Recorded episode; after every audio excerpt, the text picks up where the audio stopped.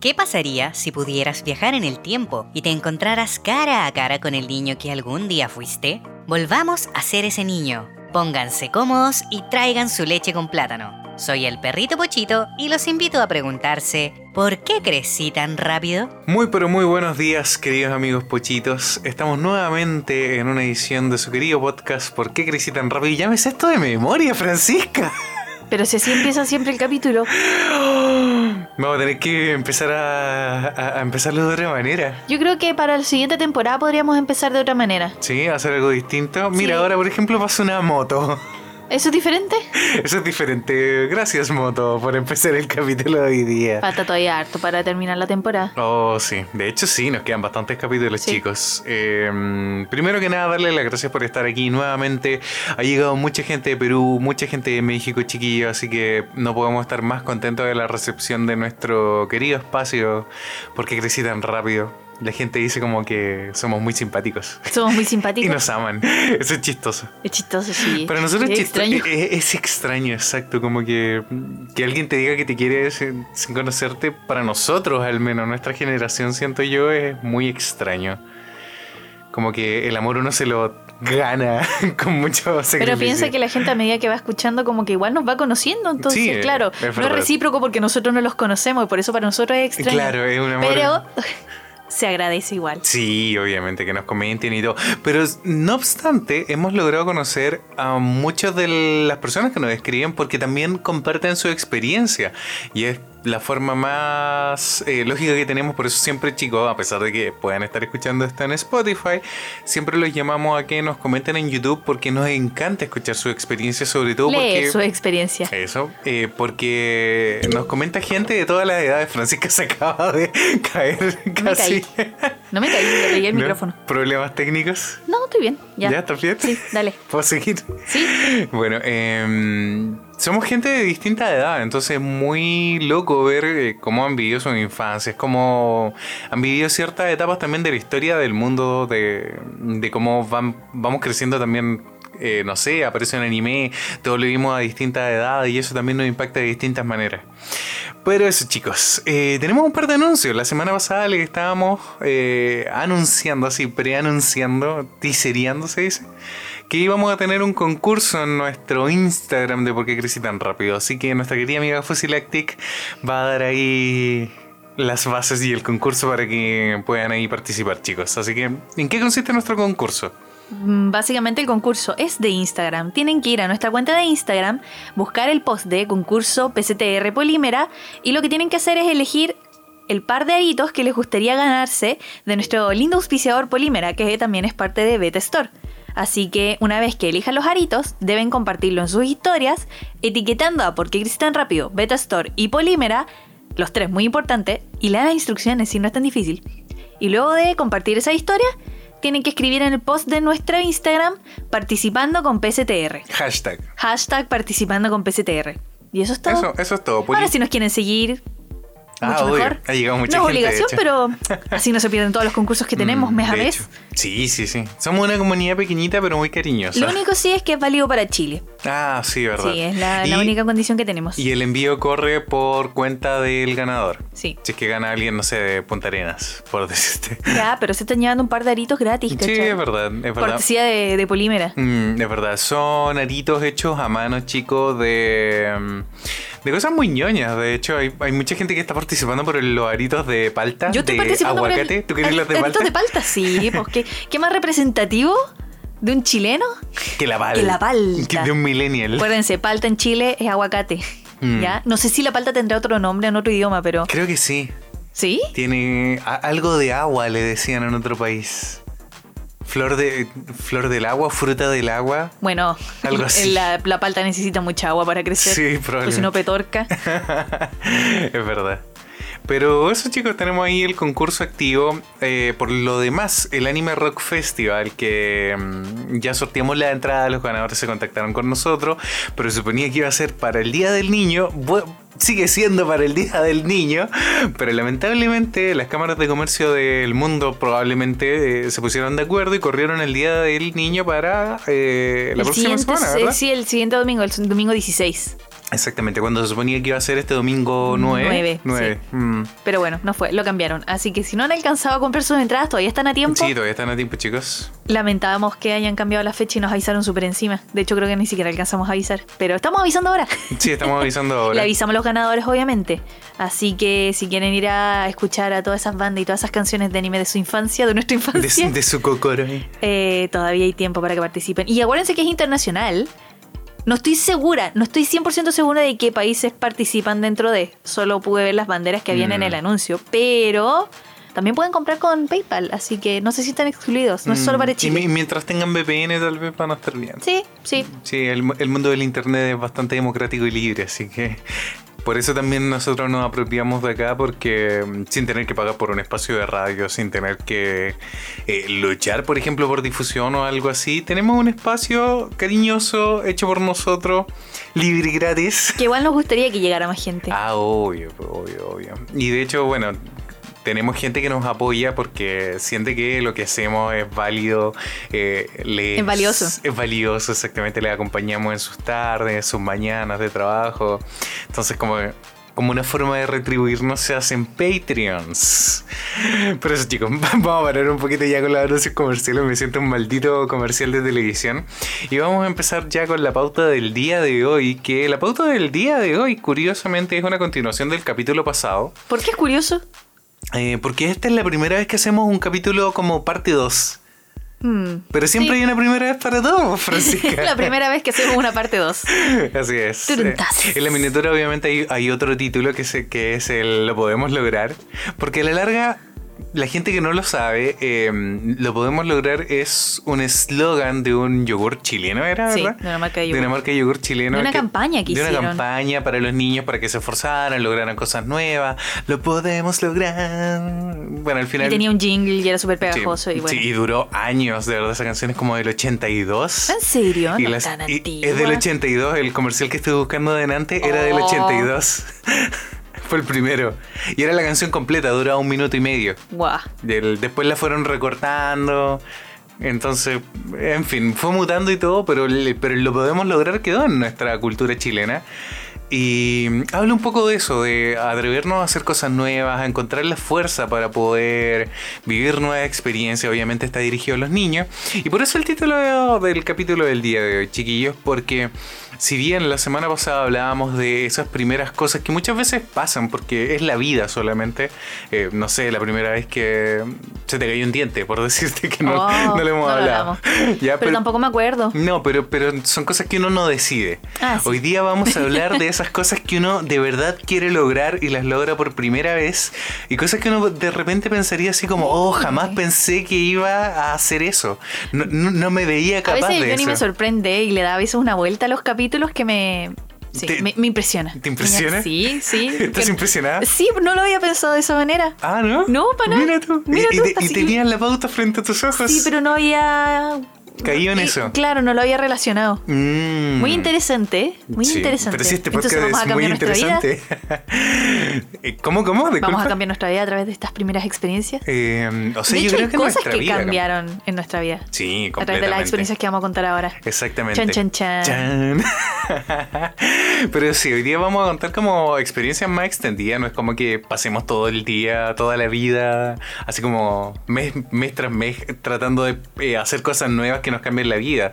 Sino que son ciertos hitos, ciertos hechos que nos han hecho mejor personas, nos han hecho avanzar, eh, son parte de lo que somos. Entonces, sin nada más que decir, mi querida Francisca, ¿cuál es nuestro primer punto en pauta hoy día? Eh, el primer la primera mascota. ¡Oh! La primera mascota, sí, sí. Sí, sí. Tal vez.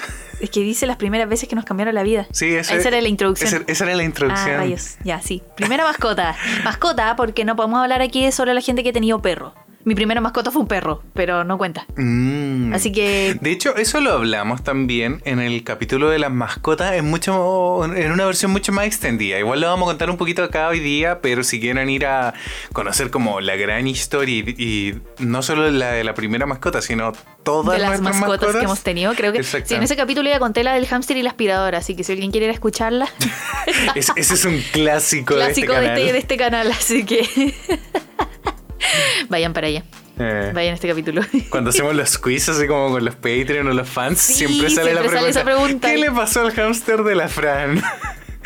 ya tiré muchas pistas. Mm, Así que eso, chiquillos, si quieren saber qué le pasó al hámster de la Fran, vayan al capítulo de las mascotas. Pero cuéntanos, Francisca, ¿cuál fue tu primera mascota así en la Mm, vida? en la vida. Que de verdad te, ma- te marcó y que tú la sentiste también como tu mascota. Porque muchas veces nosotros, como cabros chicos, obviamente tenemos el arrebato así como, papá, papá, no sé, quiero, quiero un pollito. Y te compraron un pollo. Yo estuve a punto una vez de comprarme un pollo en Pomaire. Los tenían en una cajita a 200 pesos y eso es muy barato. Eh. Y yo le decía, mamá, mira los pollos tan chiquititos y amarillos. Podría haber tenido una gallina. Un pollito. No, pero no pude tener pollito. Pero me compré un chanchito de grea. en Pomaire. En Pumaire. ¿Le Eh, metiste dinero? Sí, ya he contado esa historia también. Mm, Mi papá para- no para rompió el- el chanchito. Oh, verdad. bueno, pero para la gente internacional, ¿qué es un chanchito pomaire? Contemos algo, chanchito algo de nuestra pomaire? cultura chilena. Esto es muy propio de la cultura y- y Creo que nacional. esa fue la primera vez que fui a Pomaire también. Sí. Eh, Pomaire es un pueblito chileno muy chiquitito en el que se dedican a hacer eh, eh. Artesanías. artesanías en base a greda, que es como una especie de barro con agua. No estoy muy segura ya, puede que nos corrijan ya, no importa. greda. Y mm, eh, se suele caracterizar porque venden alcancías con forma de chanchito, de puerco, de, puerco, cerdo. de cerdo. Mm. Y mm, Tienen otra característica. que tienen tres patas. Tienen tres patas. Exactamente, tienen tres patas, se apoyan en tres puntos el chanchito. Y yo me compré mi chanchito y le empecé a meter moneditas. Y un día desapareció el chanchito. Y me enteré años después de lo que le había pasado. Eso, ¿Qué- eso qué le- qué le pasó al chanchito? Ya lo he contado en otros Ah, capítulos. No sé si alguien se acordará, pero Bueno, pero dije, mi papá lo rompió. Alguien rompió el chanchito. Sí. Mm, Bueno, en Chile, de hecho, por eso, por eso también, y yo creo que en muchas partes del mundo se suele pensar que se suele tener alcancías con forma de cerdo. Debe tener alguna relación, Sí. no estoy segura. Podríamos Mm. investigar. Sí, pero, pero por eso en Chile también eh, existe la frase de romper el chanchito, como De romper el chanchito, claro, romper la alcancía ahorros. y Mm. sacar los ahorros para usarlos en algo que Mm. uno necesita o quiere, o qué sé yo, quiere darse un gustito. Y, y- y es, es curioso porque hoy en día, por ejemplo, todo el dinero es digital. Uno pone su dinero en cuentas de ahorro digitales, por ejemplo. Es que el chanchito no gana intereses, ni- Exacto. ¿Y cu- ¿Cuál es mi punto? Que en algún punto igual nosotros vamos a decir como... eh, vamos a romper el chanchito este mes, pero estás hablando de un fondo digital, ¿cachai? y los niños ser. se lo van a preguntar, ¿por qué romper el chanchito Es que cuando yo ya creo no que hay ahí un uno chanchito? tiene que hacer el trabajo de padre y ser un buen padre, ir a Mm. Pomaire, comprarle un chancho y decir, mira, aquí tú vas a meter tu dinero y cuando se llene el chanchito lo vas a romper. Y eso es Mm. romper el chanchito. Hay que explicarle esas cosas también para los niños. Sí, es verdad. de hecho, tú nunca pero- has ido a Pomaire. Eh, no, yo nunca he ido a Pomaire. Pero, pero siento que lo del chanchito y guardar la plata también es una pésima. ¿Cómo se diría? Educación de economía del hogar. ¿En qué sentido? ¿Por qué? ¿Por Porque le estáis enseñando al niño a ahorrar. No, estás enseñando al niño a guardar el dinero, lo cual es bueno. ¿Cachai? Ya. Puede, puede, eh, puede servir Ya, como. pero no seas extremista. ¿Estás pensando en un perdón, tacaño sí, extremo? estoy- no, estoy, estoy tratando de sacar el economista que hay dentro mío porque ese dinero no va a generar intereses Pero el ni niño no tiene que por qué saber eso. Ni- y no engañen a los niños. A mí también me lo hicieron. Me abrieron una cuenta de ahorro y ahora debo 12 mil pesos en intereses al Oh, banco por una cuenta que yo no quería. Es verdad. ¿Cachai? Entonces, no le vengan con esas cosas a los niños. Es verdad. Responsabilícense. Y, y si quieren abrir una cuenta de ahorro para los niños, enséñenle. Mm. Porque a mí no me explicaron. Y cuando la fui a cerrar, me dijeron, ay, pero es que usted tiene una deuda. Ah, Mira, a- a- me acabas de, de dar con un punto súper súper no. importante. que yo me acuerdo que hace muchos años mis papás también me abrieron una cuenta de ahorro que se llamaba la cuenta de ahorro joven del Banco Estado. ya. Que no, no te cobraban intereses ni nada. Y me acuerdo que me pusieron mil pesos. Eh, ¿Y qué para- pasó con esa para- cuenta? Para que yo empezara a depositar, ¿cachai? Sí, Todo el po. asunto. Pero yo no trabajaba, no Entonces, manejaba ¿de dónde mucho dinero. sacábamos plata para depositar? Nunca deposité nada. Sí, pues por eso eso mismo me pasó con la cuenta. Mm, entonces, eh, podríamos decir que, claro, casi que los padres lo ven como una meta para que uno eh, empiece a ahorrar, empiece a pensar en el futuro, o casi el paso de niño a adultez. El, el chanchito es mucho más ambicioso porque es una cuestión física que los niños pueden ver y tocar. Exacto, y, pesar, Y así, pesar, ¿Cómo sí, está el chanchito? Yo ¿Está pesaba mi chanchito, Sí. ¿cachai? Cada vez tenía más moneditas, poquitas, pero tenía. Mm, y- pero la cuenta de ahorro digital no la Mm, pueden ver, pues no la pueden exacto, palpar. Eso. Siento que tiene como ese sentido mucho más romántico, el hecho de hacer sonar el La, la chanchito. cuestión análoga. Mm, el análogo. Ya vamos a llegar a un capítulo sobre eso, Oh, chiquillos. ¿verdad? Sí, Ya no- bueno, ya hablamos del chanchito. sí, en pero... fin, pero las mascotas, Volvamos a la Saltamos de los pollitos a los Estamos chanchitos. un poco dispersos, pero da lo vivo. Yo sé que la gente igual lo disfruta. sí. Este este es un podcast para conversar, para pasarla bien, y- pero también para retomar, para retomar la pauta. Así que eso con los, con los pollitos. Yo sí tuve pollito. A mí ¿Tuviste me, pollito? Pero sí. primera mascota, pollito. No, no fue mi primera. Yo, yo diría que mi primera, así como mascota, mascota, fue un hámster. Ya. Que yo me preocupaba, en teoría, de ponerle la comida, de limpiarle un poco la viruta, de cambiarle el agua. Mi papá también me ayudaba un montón, porque yo estaba muy chico, así. ¿Cuántos años tenía? 10 años tal vez. Mm. Pero a esa edad todavía no tenía como el sentimiento de responsabilidad que, que uno tiene ya después cuando te tienes que empezar a hacer cargo de tus estudios, de tus cosas, de Mm. administrar tu Pero dinero. es que hacerse cargo de otro ser vivo siendo tan chico igual es heavy. Mm, Es complicado. es sumamente complicado. Me acuerdo que del perro que tuve sí me encargaba de cambiarle el agua. Sobre todo en verano, Mm. porque hacía mucho calor y se le encalentaba mucho. Entonces, de eso sí yo me. No me hacía cargo siempre, pero sí me acuerdo de haberlo hecho. Yeah. Pero no fue mi primer perro. Tuve otro perro, no sé si ya lo habré contado en el capítulo de las mascotas, creo que no lo conté. Pero Cuéntelo. tuvimos uno que mi mamá nombró Simón, era un macho que recogimos una vez en un parque, que estaban regalando unos perritos. Y sucedió que este perrito, como era, no sabíamos si de la calle o algo, pero estaba muy mal, mal cuidado, eh, duró muy poco en mi casa, porque un día el perro mordió a mi hermano chico y Mm. según mi mamá lo encontró colgando de como del labio inferior de mi hermano. Yo creo que el cachorro era muy cachorro y quería jugar. Y como los cachorros suelen morder mucho cuando son chicos, eh, lo primero que hizo fue tirársele a la cara a mi hermano, que seguramente estaba jugando con él. Mm. Entonces ahí mi mamá se llevó al perro. Y me acuerdo que ese perro, un día lo dejamos en la cocina encerrado y al día siguiente, esto ya te lo conté, había una poza Ah. de fideos blancos Fide- moviéndose en el suelo. blancos. Ese es el recuerdo que tengo yo. Eran unos fideos blancos asquerosos. Y yo le dije, mamá, hay unos fideos en el suelo. Porque, obvio, yo fui a ver al perro. Y mi mamá, no, son parásitos, salgan de la cocina. Y se llevaron el perro. ¿Y se llevaron el perro? Oh. Nu- nu- nunca supe qué le pasó al perro, solo se lo llevaron. Yo creo que tu mamá sopesó la serie de problemas que iba a generar ese pobre animal. Es que yo creo que tener un, cachorro más encima con tres niños Mm. no es compatible. O sea, con tres niños que no se pueden hacer responsables por sí solo del animal, yo creo. Entonces ahí... No teníamos nada de responsabilidad, no sabíamos nada de cuidado de animales. Yo creo que mi mamá no tenía idea de que el perro necesitaba desparasitario, Mm. vacunas, cuestiones, nada. ¿Cachai? No, fue como, ay, perrito. Pero, cabros, tener un perro es harta responsabilidad. Mm, Por eso nosotros no lo hemos pensado mucho antes de pensar en pochitos chiquillos. Así que eso, chicos. Mm, Eso ¿Y con la mascota. Sí, tu primer. Ah, pero ¿y el No, hámster? Hámster, eh, me acuerdo que típico de niño, así como, ah, tengamos una parejita para que tengan hamstercitos. Oh, qué mala idea. Pésima Eso idea, no se hace. porque los hamsters se reproducen como, no se me ocurre, como hamsters. no sé, creo que creo que no hay nada que se reproduzca más rápido y, y más bacterias. masivamente que los hamsters. ¿Los virus también? Tal vez, ya, eh, pero hablando de seres vivos, así como. es, que, como... es, que, es que loco, nos llenamos de hamsters. Ya, pero cabros, para que ustedes sepan, yo he tenido hamsters. Los hamsters no necesitan pareja. No necesitan vivir con No. otro hámster. Y sobre todo los hámsters que tenemos aquí en Chile son hámsters que deben vivir por separado. Si ustedes quieren tener dos hámsters, son dos jaulas separadas. Mm. Nunca juntos. Nunca Sí, dos machos, nunca dos hembras, nunca un macho y una hembra. Todos separados. Mm. Bueno, nosotros tuvimos el pésimo error de separarlos, después los volvimos a juntar y la hembra mató al macho. Suele pasar eso. Mm, Y la hembra era loca. Las hembras son muy Estaba agresivas. loca. Estaba muy loca. Tal vez estaba en celo. Más encima que No los celos sé. de los hámsters son súper cortos. Mm. Entonces Bueno, en se fin, ponen muy mató- muy y, rápido. Y, y el, mazo, el, el mazo, el macho era tan mansito. Los machos suelen ser muy mansitos. Oh, e- e- era adorable, de verdad. Se te, se te acurrucaba en la mano, le podía hacer cariño. Era muy rico, de verdad. Fue, fue una mascota muy buena conmigo. Pero la pero mataron. murió. Creo que esa fue la primera vez que lloré mucho así por una mascota.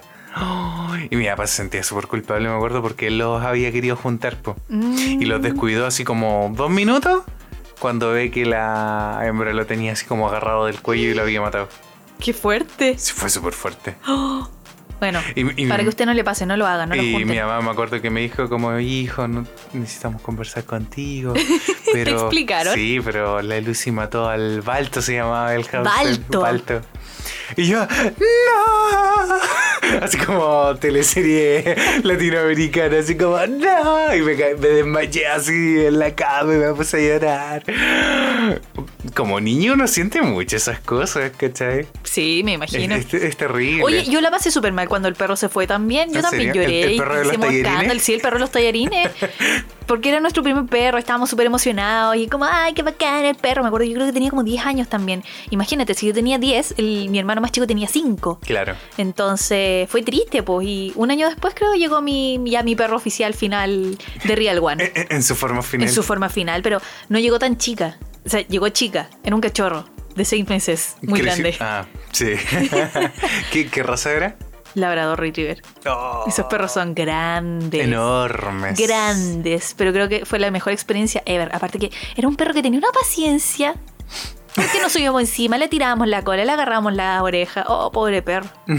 Dicen, muy bien. dicen que esos perros son muy buenos con los niños. Sí, son muy buenos con los niños. Son perros para familias, ¿cachai? Mm, Pero claro, familias con patio.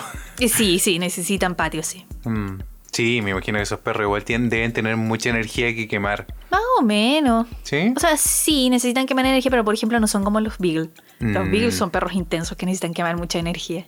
Mm, oh, Todos los días. Todos los días. Sí. Todos los días. La vida es algo nuevo. Todos los días. Pequeñas, grandes pruebas. ¿Qué es eso? Lo podemos lograr. Ah, oh, Lo podemos lograr. Yo solo me acuerdo del coro, Johnny. ¿En Lo serio? siento, sí. La canción era súper larga. pero, yo- imagino. pero yo crecí con esa versión. Es- Ah. esa era la versión intermedia. si encontramos la fuerza para vencer y para triunfar. Todo lo que queremos, ¿no? Con Sí. esfuerzo, con ayuda de esas pequeñas grandes cosas que nos llevan a triunfar. Mira, esa era la canción. Soprole. qué marca más nefasta. De hecho, estábamos pensando con el Johnny. Oh, sí. No sabemos si les, les tinca, pero podrían dejarnos aquí escrito en los comentarios. Mm, queríamos Eh, sí. añadir una nueva sección al canal. No sé si una sección, pero, Pero hacer, hacer un video, un par de Un par de videitos. videitos de reaccionando a comerciales antiguos o de nuestra infancia. Mm. Porque ya hemos visto un par y son. Algunos son muy buenos. Sí, Otros no son como los recordaba. Otros son y otros son terribles, terribles, Nefastos. nefastos. Machistas. y machistas y un montón de cosas. Entonces queremos hacer como un video reaccionando a Mm. comerciales antiguos. Y de hecho, también habíamos pensado en comerciales actuales, porque también son terribles. Oh, sí. Pero, pero me gustaría más como ver los comerciales de nuestra infancia. Sí. ¿Cachai? Hacer como un compilado tal vez de comerciales de comida, un co- uno de comerciales de juguete. Eh, podríamos como hacerlos como... ¿Cómo se dice? Como clasificados. Ah, ya. Sí, puede ser. Juntar uno solo reaccionando a comerciales de comida de Bueno, nuestra si les tinca, escríbanos en los comentarios y, Mm. y lo consideraremos.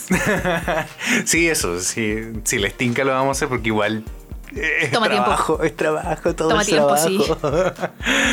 bueno, sigamos con la pauta, mi querida Fusilactic. Ok, pasamos de las mascotas, ahora vamos a hablar de nuestro primer instrumento. ¿Qué instrumento? ¿El estetoscopio? ¿Qué? El estetoscopio, esta cosita ¿Eso para- cuesta como instrumento? Es Pero un no, no, es un instrumento musical. musical para tocar música. No todos los niños pasan por esto, pero mm, por eso queríamos incluirlo en la pauta porque para nosotros, tanto para la Franny como para mí, eh, los instrumentos musicales tienen historia dentro de nuestras vidas. Eh, tú tienes tu historia con tu guitarra, yo tengo, de hecho mi primer instrumento así como de real fue la flauta, pero lo odiaba porque a la larga me obligaban a tocar flauta para el colegio. A mí también me obligaban, pero igual me gustaba. Oh, yo lo odiaba. Pero la encontraba tan básica. Es que ese es el punto, lo encontraba No muy era como un básico. Y aparte que no es como. eh, las canciones que te enseñan son canciones de la prehistoria. Entonces no es como. Oye, algunas son canciones clásicas. Sí, puede ser, como la canción de la alegría, que, que es muy bonita, pero con la flauta no le hacemos honores como estos memes de, de YouTube. De Titanic. De, claro, de Titanic o de la, de la Fox. Tan, tan, tarran, tan, tarran, Ay, y el de Naruto.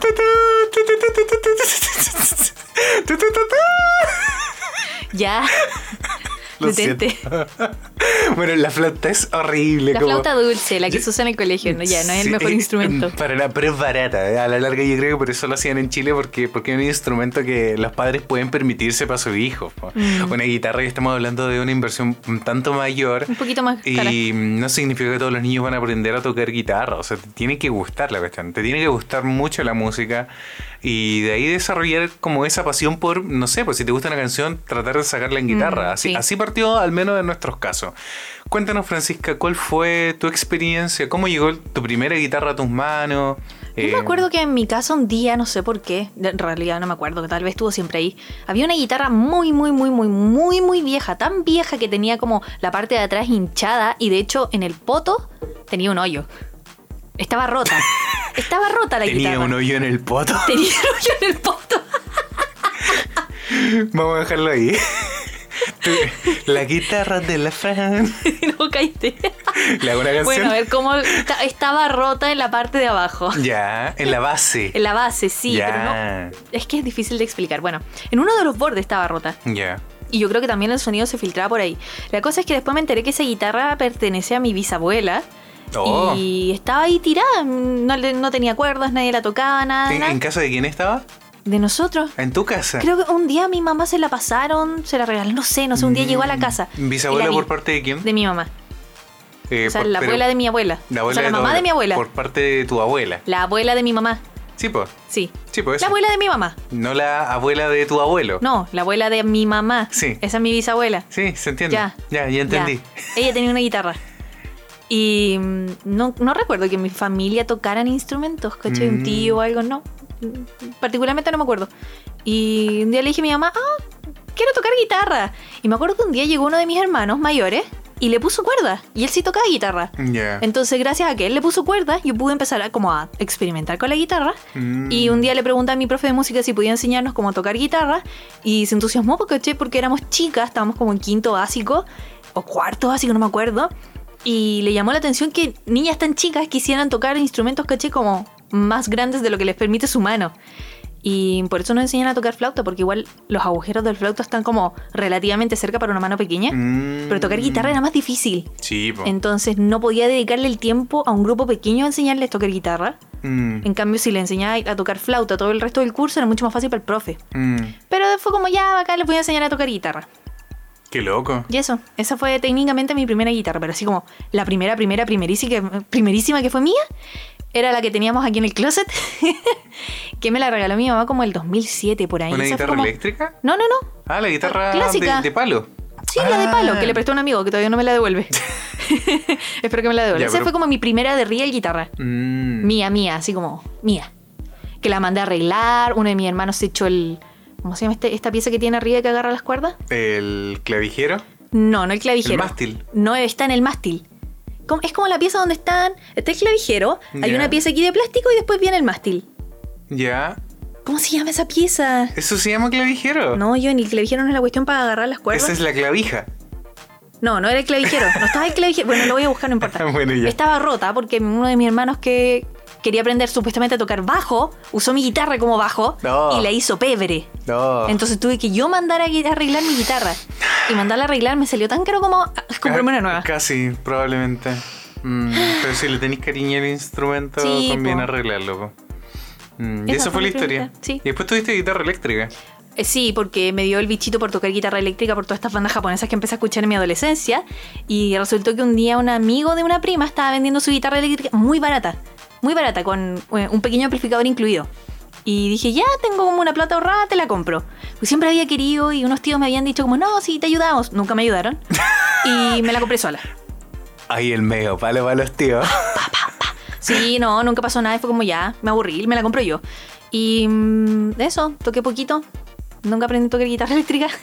que eran muy duras las cuerdas para mis dedos, pues entonces. ah. Lo que pasa es que la- No pude. En, en general las guitarras eh, requieren como mm, práctica constante para Sí. poder tener los callos en los dedos. Exactamente. A ti yo recuerdo que tú siempre te quejas de que te carga tener los callos en los dedos, entonces a la larga te genera el dolor sí o sí. Pero pues. hubo un tiempo que tuve callos porque tocaba mucho la guitarra, pero la otra, la, no- Sí, la pues. clásica. Mm, ¿Y que de hecho las cuerdas son mucho más gruesas. Sí, po.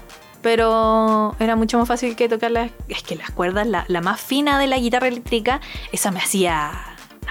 Es- es esa satánica. duele mucho, mucho. Es que Entonces, de- depende, nunca por eso nunca pude del, tocar guitarra eléctrica. del, del grosor, del calibre de la guitarra y todo, pero... Y después la vendimos. Sí, pues, Para irnos a vendimos. Japón. Para irnos a Japón. Sí. ya vamos a hablar de eso. Ya, cuenta, tú. ¿Yo? Era un verano de... Te podría contar toda la historia. No, yo ya conté mucho. Haz un resumen. Haz un resumen. Oh, bueno, fue un tiempo en que ya como que la música me empezó a pegar mucho en la adolescencia. Porque en el capítulo de la música, creo que lo contamos, que cuando uno era niño, eh, sencillamente mm, escuchábamos la música de los dibujos animados. Pero ya hacerse como el hábito de empezar a escuchar como tu música fue algo que me pasó ya en la adolescencia. Sí. Entonces, eh, cuando ya empecé como a descubrir todas estas bandas, que la gran mayoría eran bandas de rock, entonces la guitarra era como un instrumento muy A mí principal. por para eso me encantaba la guitarra. Mm. Eh, me picó el bichito y fue como, mamá, quiero, quiero aprender a tocar guitarra, quiero aprender a tocar guitarra. No fue un arrebato, eh, lo llevé, lo pensé muchos meses.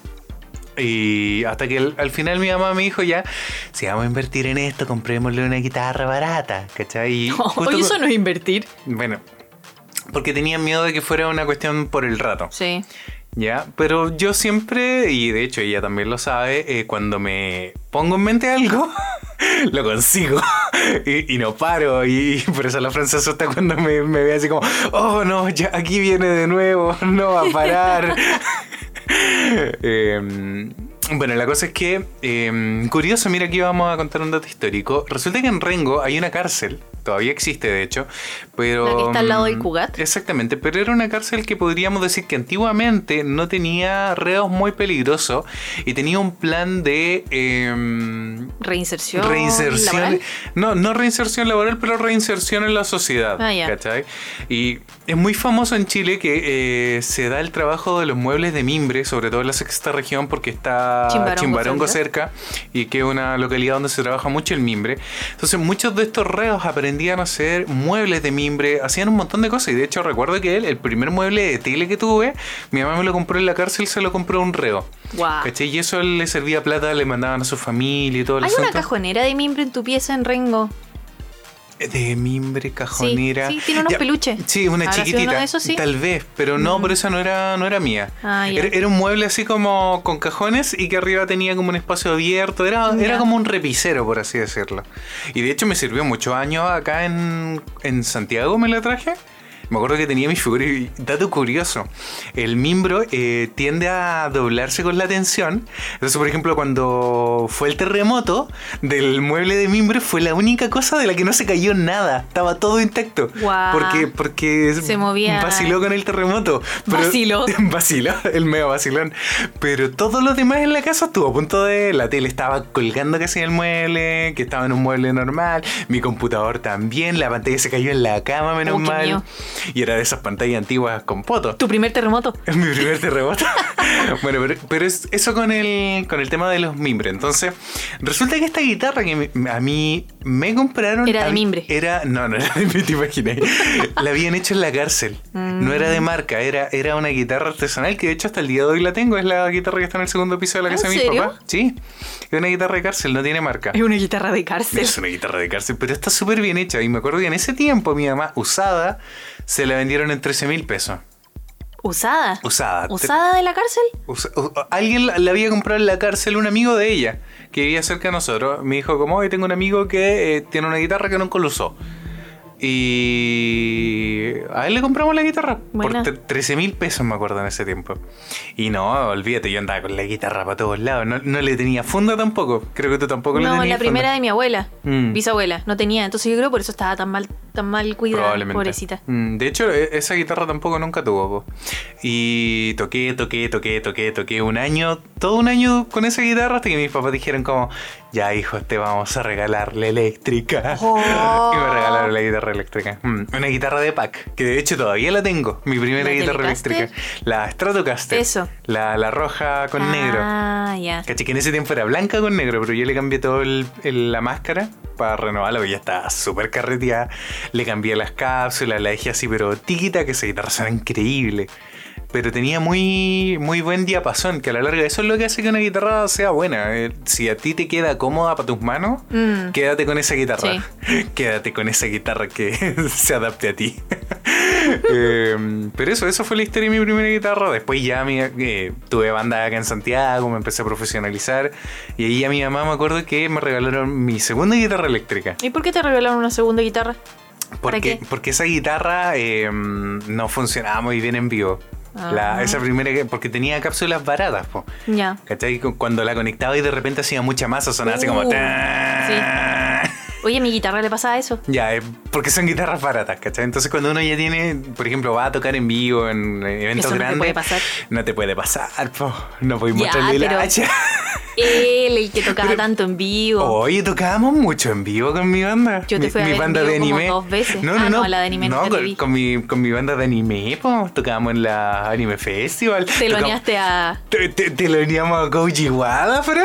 Koji Wada. Koji Wada, para los que no sepan, Koji. el cantante de, de Digimon. Digimon. ¿Cachai? O Acá sea, en Chile. Ese es mi mayor logro en la vida, Fran. Van a recoger tu carnet. Eso sí, pues yo ni fue hace más de 10 años. Yo creo que mucho más incluso. Fue hecho, 2007. fue el 2008. O 7, 8. 7, fue el 7, 2007. ¡Oh! Sí, Oh. se me cayó el carnet. Pero fue bacán, fue muy bacán. Por eso, chiquillos, y después ya ahí, por, por la mía, me fui cambiando y todo. Pero, pero el asunto es que haber entrado en el mundo de la música con esa primera guitarra me abrió un montón de puertas en la vida. Creo que lo he dicho, así me, me hizo una persona más sociable, eh, me trajo amigos, amistades con las que podíamos conversar de música, de, guitarra. Tarde enteras de repente que nos juntábamos con amigos a tocar. eh, me metí en bandas de repente para ayudar, me acuerdo en el colegio, sobre todo para los actos del colegio, así como chiquillos, pueden tocar una canción, toqué una canción, ¿cachai? Entonces fue una manera de integrarme a la sociedad, salir de mi, ¿cómo se diría? Mi introspección, como mi, mi zona de no hablar con... Introversión. Introversión, eso, introversión. Yo antes era muy introvertido, entonces eso me abrió las puertas y ahora no hay en cómo callarme. Sí, por eso ahora el Johnny tiene un podcast. y tenemos un podcast, exactamente. Eso, eso con los instrumentos, chicos. Así que padres que estén pensando en regalarle un instrumento, de verdad, analicen si su hijo realmente lo quiere, realmente lo desea con todo su ser. Y ahí háganlo, porque es verdad, yo creo que mis padres lo deben haber visto en mucha gente que compran una guitarra y la guitarra queda ahí botada, les llevan un perro y el perro queda ahí botado, pasa Sí. con todo, entonces de verdad uno tiene que eh, lograr ver... em, Una real como preocupación Exacto. y responsabilidad en las cosas que uno regala y compra. exactamente. O Mm. adquiere. Exacto. Mm, A mí me sirvió mucho para, adquirir disciplina también. Porque la guitarra para, para aprender bien requiere disciplina. Yo creo que también requiere madurez. Hay Mm. ciertas cosas que requieren madurez. Como tener una mascota o practicar cierto Hobby. cierto hobby, claro, Mm. cierta actividad. Incluso con los deportes pasa. También, exacto. Que falta así como rigurosidad a veces de uno Mm. mismo. Mm, es verdad. Bueno, a mí me pasó también, pues por ejemplo, eh, me acuerdo que me metí a practicar taekwondo porque están pasando muchas motos, chiquillos. Eh, porque me habían intentado saltar en Rengo. Hubo un tiempo, unos años, donde estuvo muy mala la delincuencia. Entonces mi mamá fue como, no, tienes que aprender a defenderte, todo el asunto. Entonces, como fue una, una cosa un poco autoimpuesta, igual yo la disfrutaba porque el deporte siempre me ha gustado. Pero no, nunca tuve como el ánimo así como de pensar como, oh, quiero ser profesional, quiero competir, eh, quiero llegar más allá, ¿cachai? Entonces después solo me salí porque una que era caro, dos que eh, muchos de mis amigos también dejaron de ir, que era como una de las motivaciones. A la larga cuando tienes amigos que te ayudan en una actividad, se hace mucho más llevadero. Mm, sí. Pero, pero claro, fue como algo pseudo impuesto, pseudo como... ¿Y te sirvió alguna vez haber aprendido taekwondo? Sí, me sirvió. ¿Para defenderte? Me sirvió para defenderme, me sirvió para... De hecho, hasta el día de hoy sé hacer llaves, sé sacarme un puño de encima. Eh, sí, no, sí sirve. Sí. Pero esa no es la finalidad del, como del arte marcial. No, no, no, no, pero se supone que, el- por ejemplo, el taekwondo que nos enseñaban era un taekwondo de competencia, ¿cachai? Mm. Esa es la diferencia. Yo siento que debía haber ido tal vez a un curso de defensa personal Sí. basado en lo que mis padres querían, ¿cachai? Sí. Porque ¿cuál es el punto? Que cuando uno se pone, te- no sé, te mandan a karate, te mandan a taekwondo y el, el objetivo del dojo es la competencia, es la violencia a la larga, porque, o sea... no La violencia medida. la violencia, claro, medida con puntos, con pegar, ¿cachai? Eh, El, el objetivo es que des bien una patada, que, que logres pegar bien un combo, ¿cachai? No, no que te logres defender bien, no que te logres sacar esa patada, sino que tú pegues la patada, Mm. ¿cachai? Cuando, cuando se trata de competencia. Porque no ganas puntos por evitar una patada, ganas puntos por pegarla. Entonces, ahí se genera como una situación extraña, y claro, y te vas poniendo más violento, entonces ahí fue como... Mejor no, mejor no sigo en esto. ¿Cachai? Me hubiera encantado hacer Kung Fu, por ejemplo. Ahora ya con la La madurez que hacía tengo. Kung Fu. Mm. Y llegaba, pero todos los días con las rodillas y con las piernas aquí, con la parte del. ¿Cómo se llama esto? La pantorrilla. La pantorrilla, pero es que no es la pantorrilla, es el, ah, la parte de el- delante de la pantorrilla. Sí. Esa parte de la pierna, La- llena de moretones. Mm. Tenía como, le decíamos la cordillera de los Andes, porque tenía un montón como de Moretones. moretones y, no, ¿cómo se dice? Eh, chichones Sí. en la pierna de tanto dar golpes. Mm, Y después a, a usar espada y cuestiones así, creo que ahora hace esgrima. Qué bacán. A mí me llamaba caleta la atención y era como, Mm. oh, qué bacán la chido, pero también eso requiere inversión, pues, en Inversión, tiempo disciplina. y en dinero. Mm, En dinero, sí. sí, es verdad. Todo, en general. Pero, por ejemplo, la guitarra siento que no es tanto. En comparación, por ejemplo, con un Igual deporte. sí. Depende del punto A mí me hubiera tal vez encantado haber tenido un par de clases así como bien, bien ¿De guitarra? de guitarra, ¿cachai? Mm. Nunca pude tener clases de guitarra. Yo sí tuve. Tal tuve vez nunca me dieron la motivación real. O lo mismo pasaba, no sé, pues con clases de arte, que ahora encuentro que hay un montón de Mm. institutos o de pequeñas agrupaciones o... Incluso youtubers. o incluso youtubers, ¿cachai? Que hacen clases, o la misma gente que ahora es ilustradora y hace pequeños talleres como para motivar e incentivar a los niños a, a seguir Mm. Sí, sus eso- hobbies, y eso es maravilloso. lo encuentro bacán. En mis tiempos no había de eso, me hubiera encantado haber tenido más contacto con ciertas disciplinas que me llamaban la atención. Mm. Pero todo a la larga es dinero. Podríamos hablar, ya que hablamos de la estamos hablando hoy día de las primeras veces. eh, Francisca, nuestra querida fusiléctica, ha hecho talleres de acuarela. ¿Ya? Eh, esos fueron tus primeros talleres hechos por ti en la vida. En la vida, ¿Qué, te, sí. qué- qué te motivó a hacer eso? Y podrías contarnos un poco de la experiencia también, como tú lo ves, porque hay muchos niños que era su primera vez también en un taller. Sí. Ya que estamos hablando de las primeras veces y primeras veces que también elegimos nosotros. Ah, ¿Qué puedo decir? Una fue por necesidad económica, obviamente, porque estaba en ese tiempo cesante, no, estaba, no tenía trabajo, pero tenía muchas ganas de eh, enseñar lo que sabía hacer, po. Y la acuarela era en ese tiempo, bueno, sigue siéndolo, pero en ese tiempo era como una de las eh, técnicas que más utilizaba para mis dibujos y sentía que la dominaba bien y que lo que había aprendido tanto en la universidad como de manera autodidacta podía enseñárselo a otras personas. Y mm, probé, probé a ver si había gente interesada, resultó que sí. Y mm, no me sentía tan capaz así como de enseñar y transmitir conocimientos. De hecho, fue las primeras veces fue súper... eh, ¿cómo Agotador. decirlo? agotador, no, no agotador, pero sí, un poco agotador como emocionalmente. Mm. Porque no soy profesora. Yo creo que tú te pones demasiada presión sobre ti. Pero misma, obvio, o sea, me, me planteé como objetivos de aprendizaje, me hice pautas, hice un montón de cuestiones antes Mm. de empezar los talleres. Y, y a la larga ya al final los talleres enseñaba porque quería que aprendieran a, a manejar bien las acuarelas, a- aprendieran a utilizar como el máximo potencial de los materiales y, y ver que la gente estaba siendo retribuida por lo que estaban pagando, obviamente, pues. También. Sí, pues no era, no era poca plata tampoco. No, pues, pero yo les entregaba como la gran mayoría de las cosas que creía que les iban a servir a futuro Mm. de base.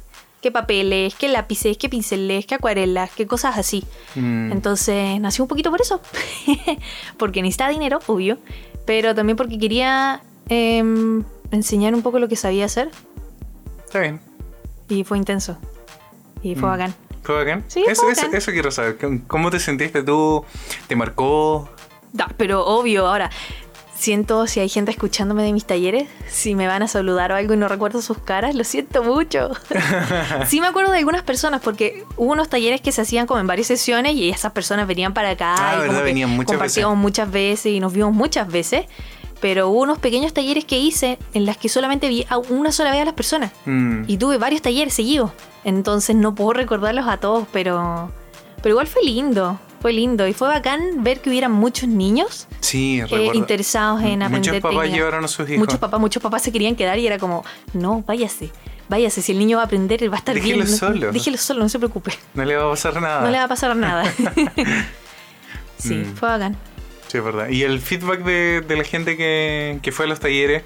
Es bien, bien, sí, en general se iban contentos, se iban... em, siento que satisfechos. Ya. Ah, pero no hay personas que, por ejemplo, te han contactado después y te han mostrado como sus trabajos. Sí, sí, después igual me volvieron a contactar y me mostraron como los trabajos que iban haciendo a medida que iban practicando mucho más con los con las acuarelas. Después hice de Copics y me mostraron sus como sus ejercicios de Copics. Y hay algunas niñas que después de que terminaron los talleres, yo las empecé a seguir en Instagram y me he dado cuenta que han seguido eh, Mm. utilizando la técnica y he visto cómo han ido avanzando en el paso de los años porque hice estos talleres hace mucho tiempo. Sí, hace el mucho último que hice fue el 2019, antes de irme a Japón. Mm, Em, pero de los prim- del primer, primerísimo taller que hice, todavía tengo como a esta gente ahí que lo sigo y he visto como lo que han hecho y, y han avanzado mucho en la técnica y es bacán. Es como, ¿Te sientes bien? sí, me siento retribuida, me siento satisfecha. Qué bacán, qué bueno. Y me alegro idea. que se motivan, ¿caché? Que se motivaran a seguir eh, pintando, porque hay mucha gente que piensa como, no, ya aprendí un poco, pero soy mala para esto, y lo dejan. Mm. Pero hay gente que ha seguido, porque le ha agarrado el gusto a la técnica, o han aprendido ciertas cosas, o han aprendido mucho más por las de uno. Mm, y eso, eso es lo que hablábamos hoy día, pues chicos, esa primera vez, el dar el primer paso con algo que, por ejemplo, no sabíamos o no, no, no nos sentíamos capaces de lograr, Mm. por ejemplo, como las acuarelas. Sí. Hay algo más que, por ejemplo, que vamos a pasar a pauta ahora, que no todo el mundo lo hace, pero en nuestro caso, nuestra familia sí se dio y que fue aprender a conducir. Oh, sí. Sí. Mm, Yo cuando chico me, me hubiese encantado aprender a conducir más joven. Pero es que no se puede. pero en nuestra familia nadie tenía auto, entonces. También. Y, también la Pero es persona que que, tuviera legalmente auto, sí, pues no podí. A los 17 se puede. A los 17 y recién a los 17. O sea, eh, de manera legal, ¿cachai? Claro, pero igual uno, por ejemplo, si hubiera tenido a alguien con auto, eh, eh, es bonito que alguien te explique así cómo, cómo funciona, ¿cachai? Sí, eso sí. No necesariamente que agarré el auto, pero yo no tenía idea de cómo funcionaba un auto antes de hacer el Mm. curso de manejo. Así, esbozos. claro. Sabía que habían cambios. pero sería. Pero eso, cuéntanos, por ejemplo, ¿cuándo aprendiste tú a manejar? Yo aprendí a manejar el 2011, el año del paro de la universidad, que estuvimos mucho tiempo aprovechando el paro. aprovechando el paro. Sí, fue como ya tengo tiempo, voy a hacer este curso porque mi, mi abuelo siempre habían querido que yo manejara en caso de una emergencia. ¿Qué significa siempre eso? dice eso uno. Siempre, ¿qué significa eso? Que si un día uno de mis abuelos no pudiera manejar, o tuviera un accidente, o tuvieran que ir a alguna parte urgente, hubiera alguien más en la casa que sí pudiera tomar el auto y llevarte a un Mm. hospital o lo, lo que fuera. En Chile eso siempre se traduce en... eh, sería bueno que tú manejaras para que nosotros nos emborracháramos tranquilos. También, sí, es verdad. Pero pasó que aprendí a manejar y jamás, de los jamases, me pasaron el auto. Mm. Nunca hubo un accidente, nunca hubo una emergencia, Ni nunca una hubo borrachera. ni una borrachera, nunca hubo una oportunidad de nada. Lo intenté Mm. varias veces y nunca me lo quisieron pasar. Oh, Yo creo que no confiaban en mí. Yo creo. Mm, Yo tampoco confiaba en mí. Yo tampoco. Tú no me conocías en el 2011. Te, te- te estoy molestando.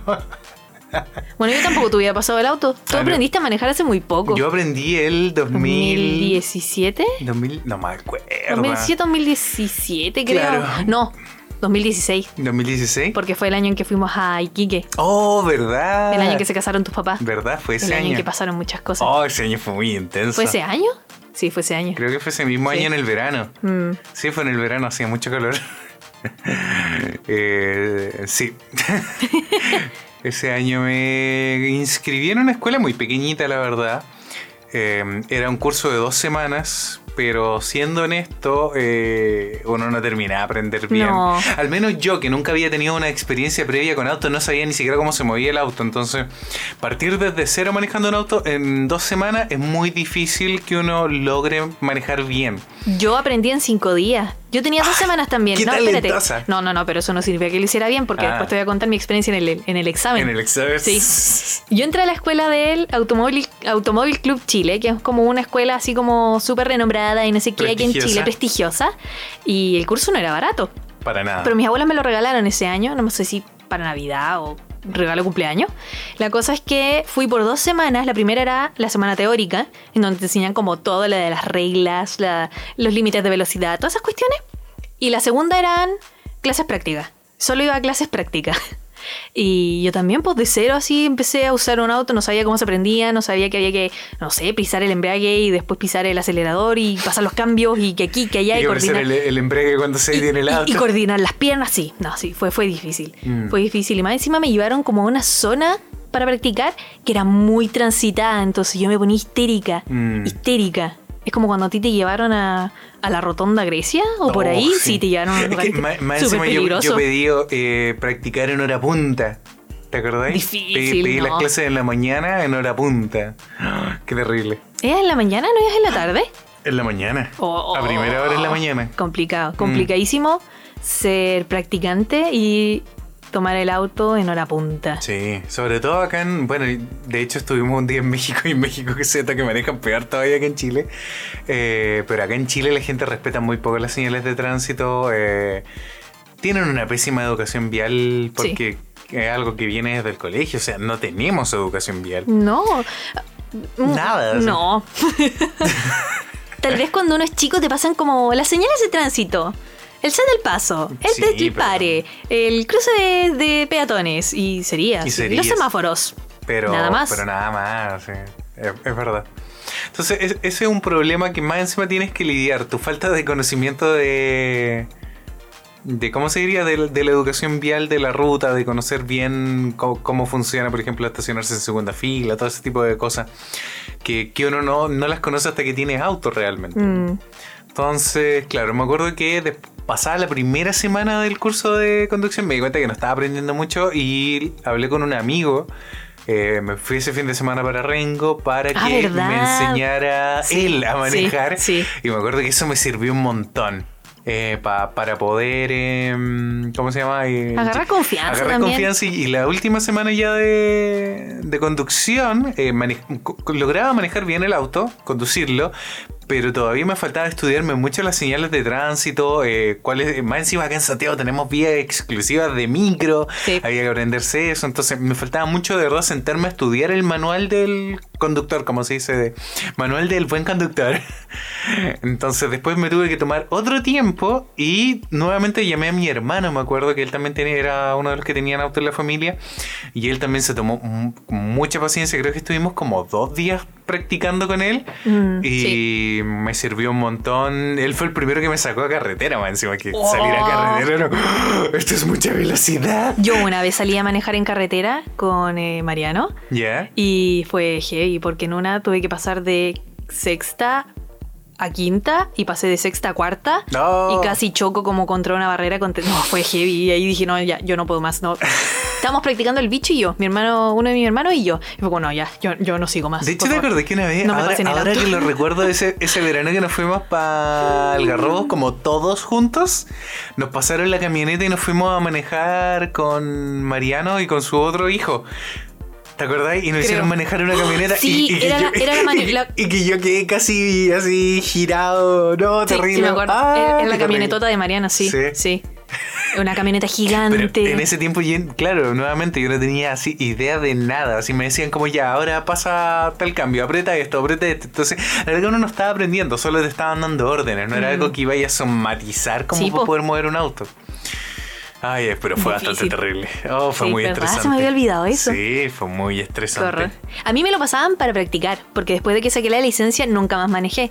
Porque nunca me dieron la oportunidad de manejar. Y yo no Mm. tenía auto, entonces ¿cómo iba a manejar? Claro. Una sola vez manejé el auto de una tía desde su casa a un supermercado y cuando llegué al supermercado me di cuenta que no había sacado el freno de mano.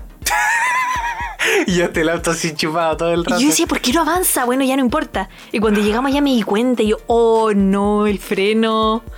Yo me acuerdo que de Qué hecho, vergüenza.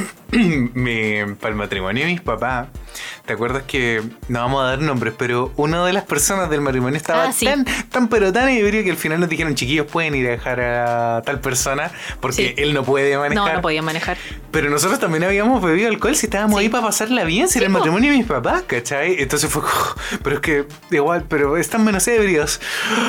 Y me acuerdo que le fuimos a dejar y me fui todo el rato en segunda, despacito así. despacito, así. Y, y- y cuando llegamos a dejarla, me di cuenta que me fui con las luces apagadas y era de noche. Porque yo tengo tan buena visión que no las necesitaba. Sí, y el sí, camino estaba iluminado encima. El Johnny no prendía las luces. Ay, ay, ay. Pero es que e- ese- esa fue como la primera vez que me pasaba en un auto después de haber sacado la licencia. sí, po. Sí. Exactamente, no, no había tenido como todavía la experiencia de tener como un auto propio, un auto de, de familia para poder conducir. po. Mm. Sí, po. ¿Y qué pasó después de eso? Pues después de ese matrimonio con mis papás nos fuimos a Iquique porque mm, ellos son discapacitados, entonces eh, a través de la franquicia tri... ¿Cómo se dice? Un Tribu- tipo de fran- tributaria. tributaria, algo así, pudimos Tenían como una especie de beneficio para poder comprar Exacto. un auto en zona franca. Exactamente, entonces nos trajimos una camioneta desde Iquique conduciendo por primera vez así desde Iquique hasta la sexta región. Son como unos 2000 y 2200 tantos kilómetros. 2200 kilómetros. Sí. Mm, oh, fue intenso. Fueron como 4 o 5 días de viaje. Y solo manejábamos nosotros dos, po, Sí, porque po, nos mis, pa- turnábamos. mis papás no sabían manejar. No. Por suerte el vehículo era automático. Sí, Así que. era mucho más fácil de manejar, sí, pero muy- fue igual agotador. qué terrible. Muy agotador. Mm. Y conocimos Chile, igual fue bacán, porque pudimos conocer como Primera vez manejando. partes del país que no conocíamos. Mm. Yo no conocía Antofagasta y me acuerdo que el trayecto de una parte desde Iquique hacia Antofagasta Era de noche era precioso. Se precioso, se toda la galaxia, estrellas, sí. era ¡oh! maravilloso. Mm. Me encantaría Eh, volver a hacer eso. Sí, a mí también. Pero me acuerdo que una vez estuvimos mucho tiempo y no paraba y no paraba y el desierto era infinito, Oh, sí. infinito y de verdad que eso agota N. Mm. Agota N viajar en un Desierto infinito. pelado en donde no hay nada, Mm. nada. Sí. En muchos kilómetros no hay nada, ni siquiera un arbusto. Uno no se imagina la extensión de lo que es el desierto acá en Chile. Mm. Es cuático. Es muy cuético, sí, sí, es Pero verdad. la gente que lo ha manejado la admiro porque Eh. oh, sí. Más encima que a nosotros nos tocó esa vez cuando estaban arreglando los caminos, ¿te Sí, acuerdas? estaban justo arreglando los caminos en el norte. mucho tiempo. Y claro, nos teníamos que desviar y no, y era súper peligroso. Y más encima era Mm. invierno, entonces, oh. Y después nos tocó la tormenta. No, fue terrible. Fue rígido. Mm. En mi caso yo tengo un, un caso más de conducción que para mí fue muy extraño, que fue conducir metro. Que ya lo he contado que yo fui conductor de metro de metro subterráneo acá de Santiago. Y eso fue muy extraño para mí. ¿Por qué? Porque ni siquiera sabía manejar un auto, pero sabía manejar un metro. ¿Cachai? A los, Ya, 10 pero el a metro, el 18 metro años. no, no, no lo veo en menos. Pero no tenías que andar como cambiando pedal y cuestiones así, ni, ni usar las piernas. No, pero era. O, o ver espejos y que las Sí, luces tenías y que, los. tenías que ver espejos, tenías que ver luces. Y más encima también eras mecánico del tren, pues, porque el tren podía quedar en pana y tenías que saber sacar el tren. ¿Cachai? No es como que el tren pueda bypasearte. No Bueno, más encima el Johnny, tuyo. claro, manejaba trenes muy viejos. Mm, estaba en la línea viejos. de los, tren, de los trenes más paneros ¿Qué es panero? eh, que se echan a perder. Bueno, es una palabra francesa, eh, empane, que se dice. Ah, que es cuando quedar en queda- pana. Quedar en pana. Ya, Exacto. pana, Entonces, panero. panero, No sí. es de pan. No, no es de pan, eh, es de que quede- son buenos para quedar en pana, que se echan a perder eh, Exactamente. con mucha frecuencia. Ya, muy bien. Eso. Ya, pero, por ejemplo, yo iba a lo del examen de conducir. ¿A ti te fue bien a la primera o no? Yo lo pasé a la primera. Ya, yo lo pasé a la segunda. en el examen escrito me fue bien, pero de hecho estuve como a una pregunta de no pasarlo. De no pasarlo. Y yo di el examen antiguo. Oh. Tuviste el examen nuevo, que era más exigente. Sí. Así que ya pasé así como, uy, ya rapidito. Y para el examen eh, práctico, que era el que tenías que salir a manejar como en la ciudad con el instructor al lado, y me tocó un viejo más pesado. Ah, ¿sí? Uy, viejo cargante, todavía me acuerdo. Me tocó una persona Lo único bueno era que eh, la escuela se ponía con el auto, entonces yo no tenía que llevar el auto, tú Mm. sí. Sí, po. Eh, y no pasé, po, porque me pasé una amarilla y que según él no, me pasé una roja. Entonces, oh, viejo pesado. Y a la segunda que fui a dar el examen, me tocó de nuevo el viejo pesado. El mismo. El mismo. Y me acuerdo que íbamos en la misma ruta, pasando como al semáforo y vi que iba a cambiar la luz. Y el viejo me dijo, acelere, acelere, apúrese, pase la, pase la luz. Como para ponerme nerviosa. Y fue como, no, no. Y frené. y no le hice caso. No le hice caso Me porque estaba imaginando la escena así terrible, dramática. la primera vez me asusté y, y como que me dijo así como que me apurara. Y por eso pasé en amarilla, que Claro. según él era una roja. Y por eso me reprobó el examen. Sí, pues es que a la larga tú eres el conductor. Sí, po. Pero ya la segunda, cuando me hizo la misma, fue como, ah, no, yo, yo no caigo con esta. ¿Quién está manejando? Ay, ¿quién está manejando? ¿Cachai? Y me acuerdo que tenía que decirle así como, ya, siéntese. Se puso el cinturón, póngase el cinturón. Teníais como que Sí, obligarlo a hacerte caso. Mm, De hecho, nosotros lo hacemos con nuestra, con mi madre, Sí, porque mi madre no se pone nunca muy. Aunque vaya de pasajero atrás, no se lo pone. Mm. Y todos se lo tienen que poner. Lo, lo siento, madre, pero te vamos a funar por eso siempre. Mm, pero, pero por lo menos ahora que mi papá sabe manejar, porque después de eso yo le enseñé a manejar porque tenían el auto botado, se compraron el auto Y no lo podían y usar. no lo podían usar. Mi papá le daba miedo. Entonces la fue como, ¿para qué se compraron un auto? Entonces un día, me acuerdo, lo llevé, fue como, ya papá, vamos. Y le empecé a enseñar de poquito, así a mover el auto, a hacer la reversa, a que ni siquiera tenía que pasar cambio, era un auto automático. Mm, era Sí. mucho más fácil. Mm, Yo creo que ahora incluso le sería mucho más fácil aprender porque ya sabe, por ejemplo, estar pendiente de los espejos. Sí, po. Ya sabe cómo el, por ejemplo, señalizar, que eso es algo que también cuesta mientras vais Sí. pasando cambio. Entonces, ya teniendo eso integrado, añadir como una nueva dificultad no es tan terrible. Pero igual son dos Como- dificultades. Es Sí. pasar cambio y mover las Y piernas. las piernas, y las piernas, es verdad. Pero ya tienes otro tipo de movimiento y otro tipo de capacidades eh, Mm. dentro tuyo. po. Sí. Cuando, cuando estás aprendiendo de la nada, Oh, que no, los es que- espejos que miras para todos lados, que oro. eh. ¿Qué pasan los cambios? ¿Qué Es las luces? ¿Qué es señalizar? un estrés Sí, tremendo. Sí, sí. Entonces, yo creo que él aprendería bastante rápido el ¿Vamos a ser mecánico. un mecánico? Sí, pero ya a su edad no vale la pena. Mm, Yo creo que, de hecho, hoy día me estaba conversando que igual quiere aprender a usar mecánico más adelante. Bueno. Por cualquier cosa, porque a la larga no le sirve tener su licencia. Si un día, por ejemplo, lo mismo tuyo, hay una emergencia y le dicen como, ya, eh, necesitamos que lleve a alguien y le pasan un mecánico. Es Sí, como, po. es que no sé manejar mecánico, ¿cachai? Es como que no tuviera licencia a la larga, Mm. como que no supiera manejar. Sí. Y es, y es terrible, aunque no lo practique tanto, pero por último que sepa eh, lo básico, saber bien pasar los cambios. Ya, yo también sé lo básico, no puedo hacerlo. Ya, pero, pero por último que se te parara un poco el motor. Mi papá yo creo que A no tiene idea. para por el motor. ej- No tiene idea de que, por ejemplo, al frenar tenés que apretar el embrague porque si no se te para. El motor. El motor. Francisca, por Dios, qué mal pensada. Y Pero así con, con la conducción. Sí, así con la conducción. Yo creo que esa es una de las cosas que uno piensa que nunca va a lograr y es bonito lograrlo. Te da cierta independencia. eh, para nosotros, sobre todo, chiquillos, siempre lo hemos dicho, eh, el hecho que nosotros queríamos tener auto era para tener esa independencia de poder ir al cine en días de semana o arrancarnos a cualquier cosa y tener vida en los días de semana después del trabajo. Porque te da esa libertad. Muchas veces nos ganábamos entradas, ¿te acuerdas? Para ver películas Sí. que eran en cines así, pero a chichunco, lejos. lejos. Y después teníamos que volver en micro a las 12 de la noche, a la 1 de la mañana. Que varias veces lo hicimos, pero no era muy Sí, seguro. No era seguro, era súper incómodo. En Era penca. Era penca. ¿Qué es penca? Malo. Malo, ¿verdad? Malo. así. Terrible. No, no, desagradable. ¿Cómo, cómo se diría así como paupérrimo? Paupérrimo. paupérrimo. Oye, usar aquí mi micro paupérrima. Oye, pero ahora las micros las han cambiado N. Sí, obvio, pero la seguridad está peor que nunca. En, Chi- malo. en Chile la delincuencia está muy mala, chicos. Eso hay que decirlo. Sí. Pero eso, eso, eso con la experiencia de conducción. Y ya nos va quedando como para empezar a cerrar el capítulo de Sí, ya hemos seguido mucho.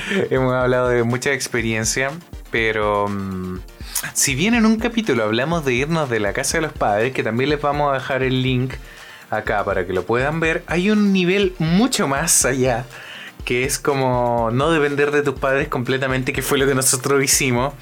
Que es ya literalmente irte del país. Uh, uh, uh, uh, O sea, eh, uh. encontrarte ahí Oh. por las tuyas completamente porque nadie te puede ayudar más que tus amigos tal vez que si es que tienes amigos en ese mismo país Mm, pero estar solo. eh, eh, es la prueba final así de supervivencia sin la ayuda de tu familia y nosotros la hicimos La hicimos. pero antes de hacer eso chicos porque no piensen que es algo que uno llega y hace Bueno, hay gente que llega y lo hace.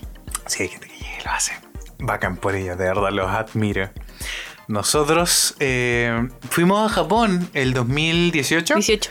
18 por primera vez. Eran muchas primeras veces, chiquillos, de verdad, para nosotros. Era la primera vez que salíamos del país. Era la- para mí era la primera vez que me subí a un avión. Eh, Para mí era la primera vez que me subí a un York tan grande. ¿Tan grande? Sí, tan grande. Ya. Y eh, en muchísimo tiempo. Era, eh, más encima, primer avión y, era un- y uno de los vuelos más largos que existen. Sí, El sí. vuelo de Chile a Japón es larguísimo. Es larguísimo. Y más encima teníamos escala en México. Era nuestra primer, eh, primera vez en México también. Primera escala, primera vez Para en la gente que. Primera que- aduana, primero Exacto. todo. Para la gente que nos escucha de México, chiquillos, hemos estado en México. Poquito tiempo, pero estuvimos Sí. en México y fue bacán. Fue, fue muy lindo, de verdad. La, lo- la gente mexicana nos recibió muy bien, en su gran mayoría. Tenemos una experiencia que contar. sí, pero es que él no era mexicano. No, no era mexicano. Pero pasamos un susto. sí. Pero mm, tuvimos la suerte de que tú, como Fusilacti, que es tan famosa en esos sí. tiempos y era bien conocida, eh, conocía a algunos ilustradores mexicanos y ellos querían conocerte. Pues, Sí. Y nos juntamos, porque teníamos una escala de un día, teníamos un día para recorrer México, nos juntamos durante ese día eh, con ellos para conocer los alrededores de la ciudad. Lamentablemente era lunes. Sí, estaban y en muchas México, cosas cerradas. exacto, está cerrado los museos, muchas cosas culturales que Pero no nos hicieron un tour así y nos fueron contando un montón de cosas y Nos yo con ellos me sentí también súper segura. Sí, es- eso fue el tema. Con Sí. ellos estábamos muy seguros. Sí, Mm. yo creo que tú y yo solos en México Oh. por primera vez sin saber nada y más encima chilenos, Mm. porque creo que por ahí nos escucharon y fue como, ah, son chilenos. Eh, A me hubiera asustado mucho. A los chilenos les tienen mucho cariño en Latinoamérica. ¿Por qué será? no, yo entiendo por qué. Porque, punto uno, hay muchos chilenos que sale de Latinoamérica o a otros países solamente a robar. Sí. Punto uno. Ahora nosotros no hablamos tan mal como hablan otros chilenos. Nosotros tenemos como un nivel de hablamiento eh, bastante educado, diría yo. Eh, pero el acento nos delata. Exactamente. Independiente de, igual hablamos Sí. como 31 minutos. Sí, también nos lo dijeron. Que nos dijeron esa- Ustedes hablan como los manitos de 31 minutos. Fue muy chistoso. Eh, pero sí, pues el acento nos delata y nos topamos con alguien que no era mexicano, pero que nos. ¿Cómo se diría? Nos gritó, nos altercó, nos violentó, de hecho. Exactamente, sí. Eh, casi, está- no, casi te pega. Casi me pega. Estábamos sacando una foto. No sé si le contamos esto a nuestras mamás. Creo que sí, sí, sí, ¿Sí? les ¿Sí? contábamos. Ah. Eh, estábamos sacando una foto de la Friki Plaza para la gente de La México. Friki Plaza. La Friki Plaza. La Friki Plaza es como el Eurocentro de aquí de Santiago. Eh, y este, este, este tipo pensó que yo le estaba sacando fotos a él. Porque parece que estaba haciendo algo medio trucho por Mm. ahí. Entonces, el Johnny estaba sacándole una foto al logo de la Friki Plaza con su celular. Un celular. eh, En ese tiempo. Uy, pero malo. Y el tipo era como musculoso, muy alto, así. Yo, yo chica, lo vi muy grande. Mm. Y va y casi que le pega al Johnny, cachamos Así que como, no era "Borra mexicano. eso así. Y después que fue como, devuélvete a tu país chileno, ¿qué vienes a hacer acá? Y- así y- como, yo soy sí. de la, del FBI, dijo. Sí, te voy a buscar Te y voy te a voy buscar a. y no te voy a encontrar. Sí, así muy agresivo. Liam Neeson.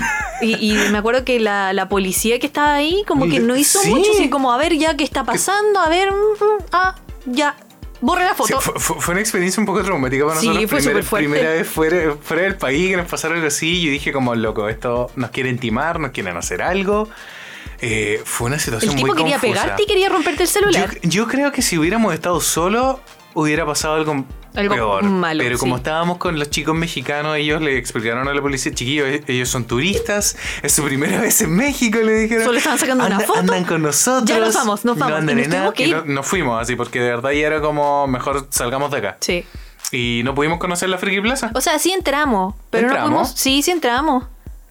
Sí entramos, Johnny. ¿Entramos? Sí, había un montón de Es que- tiendas. Es que, nos llevaron a otra parte. No, sí entramos a la Friki ¿Estás Plaza. segura? Oh, Segurísima. no me acuerdo. Segurísima, Mm. sí.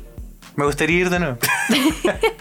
pero, Pero, bueno. sí. Mm, pero me gustó mucho México. Le encontré mucho. Su, su área verde, de hecho, tenía mm, eh, mucho mejor cuidado los parques que acá en Chile. Mm. Eh, habían ardillas, ¿te acordás? Sí, vimos una ardilla. Mm, Nos, lle- nos llevaron también después a este mercadito donde pudimos comprar las calaveritas. Un mercado muy Era como clásico. una feria artesanal mexicana Y- chiquitita. Y para nosotros, particularmente en Chile, el cambio de dólar nos favoreció un montón. Eh, México para nosotros... y Era muy barato. Para nosotros era muy, era muy barata. barata. Sí, era muy barato. Para ellos decían que no era tan caro, pero que tampoco era lo más barato. Sí. Había partes mucho más baratas. Y yo te creo, si estando en las capitales, por lo general los precios suben mucho. Sí.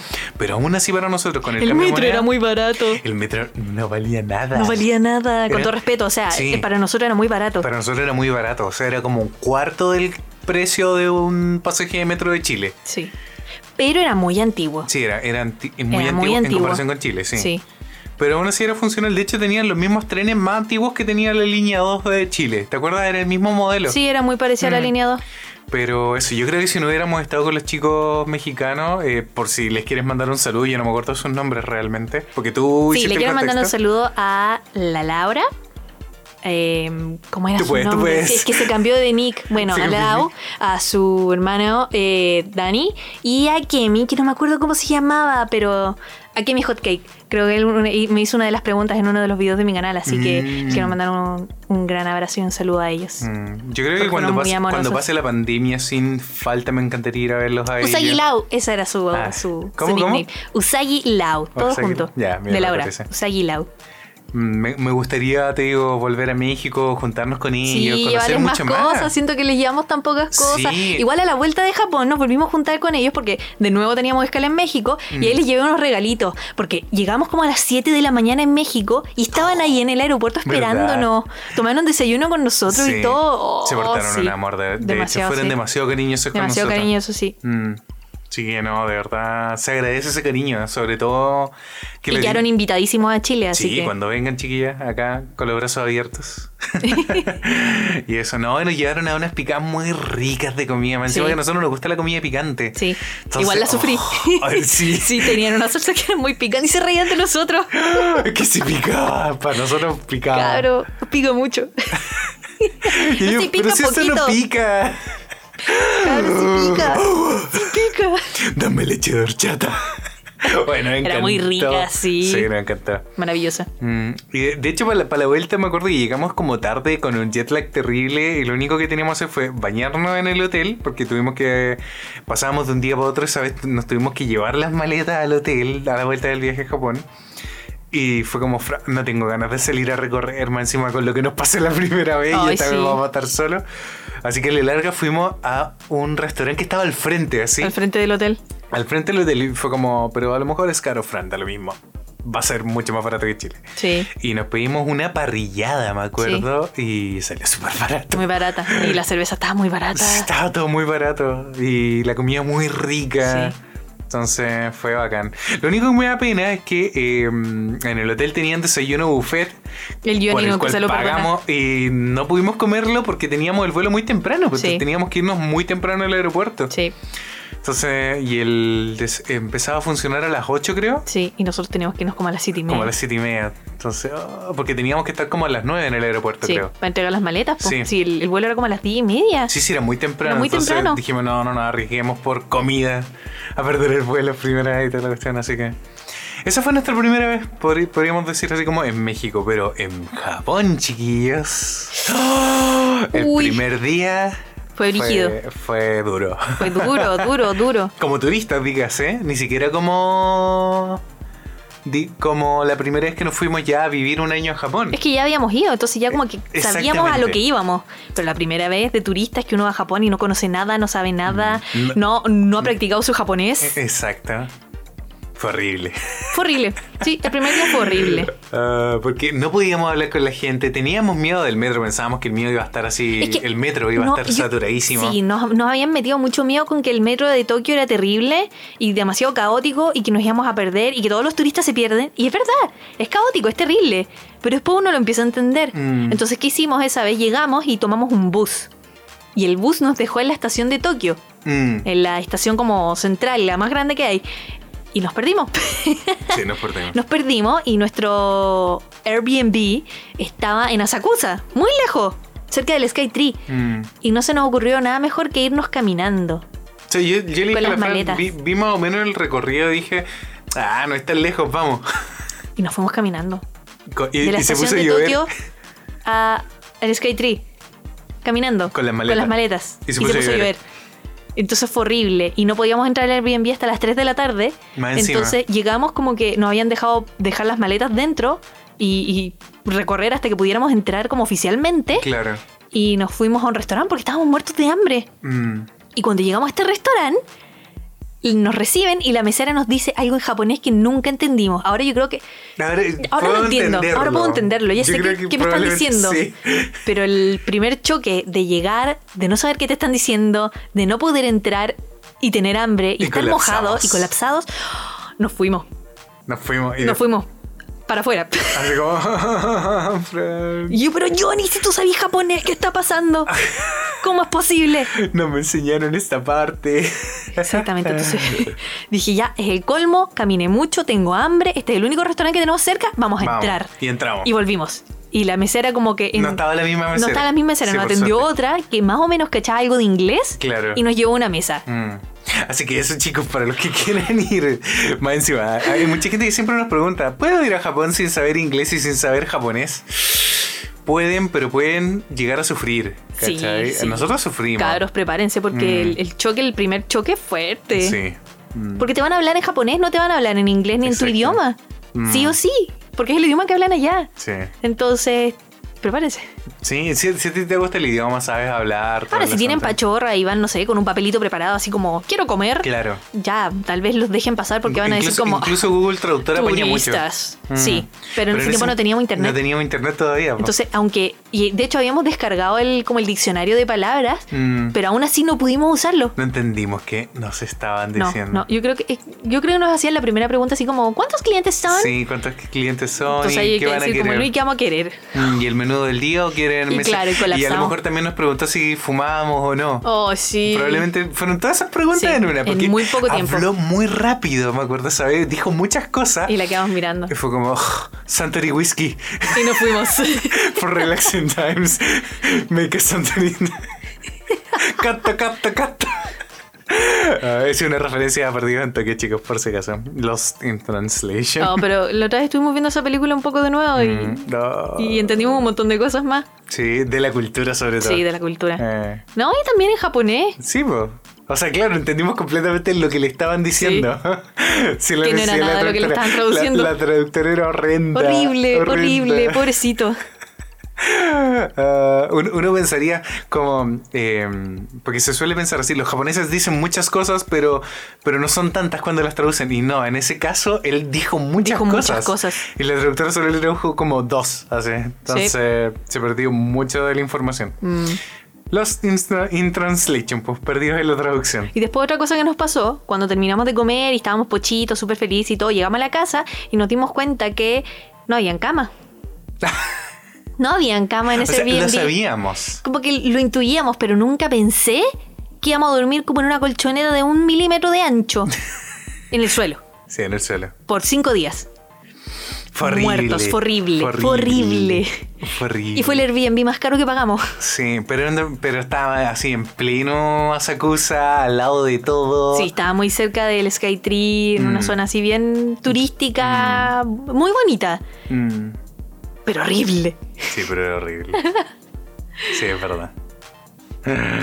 Ay, ay, ay. Pero eso, chicos, la primera vez fuera del país. Bueno, después nos adaptamos porque más encima nos fuimos un mes a Japón. Un mes. po. Entonces ya las dos, tres semanas estábamos súper bien adaptados, entendíamos bien el metro, conocíamos nuestros restaurantes. ¿Para qué decir incluso ahora después Ya de... sabíamos cómo pedir las cosas. Mm, No, ahora después de un año de haber vivido Ah, en sí, Japón. pa, me lo O sea, yo de hecho ahora me sentía más japonés que chileno. Llego acá y siento que estoy en Chile que no entiendo nada, no entiendo cómo funciona la gente.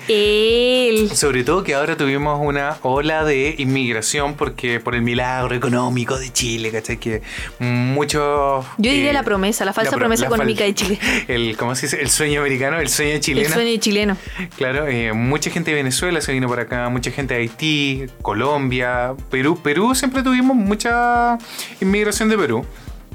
Pero sobre todo en Santiago Centro, que es donde más se concentra esta inmigración, cuesta mucho ahora encontrar un chileno. Entonces nos ha pasado, y esto chiquillo así como un comentario para nada racista, nos ha pasado eh, que más encima como llegamos en cuarentena, siento que todavía no estoy en Chile. Me siento como Mm. en una transición. Sí. Porque, sí, es que sí, han sido, es que porque más encima el Chile que nos fuimos eh, fue un Chile previo al despertar social. Y muchas cosas cambiaron también después del despertar social. Los supermercados se pusieron como casi como cárceles en la entrada. Sí, ¿verdad? Por miedo a saqueo. Muchas cosas también estaban destruidas, cerradas, Mm. Clausuradas. Entonces cambió mucho el país y del que nos ahora, fuimos. después del virus, van a cambiar un montón de cosas más. Exactamente. Entonces siento que ya no volví a la par- al, al- al Chile que yo conocía. ¿Cachai? Lo cual es bueno en cierta forma, es bueno, los cambios son buenos, chicos. Pero para nosotros es súper extraño porque en, en Japón la pasamos tan bien, ten- tenemos recuerdos tan bonitos.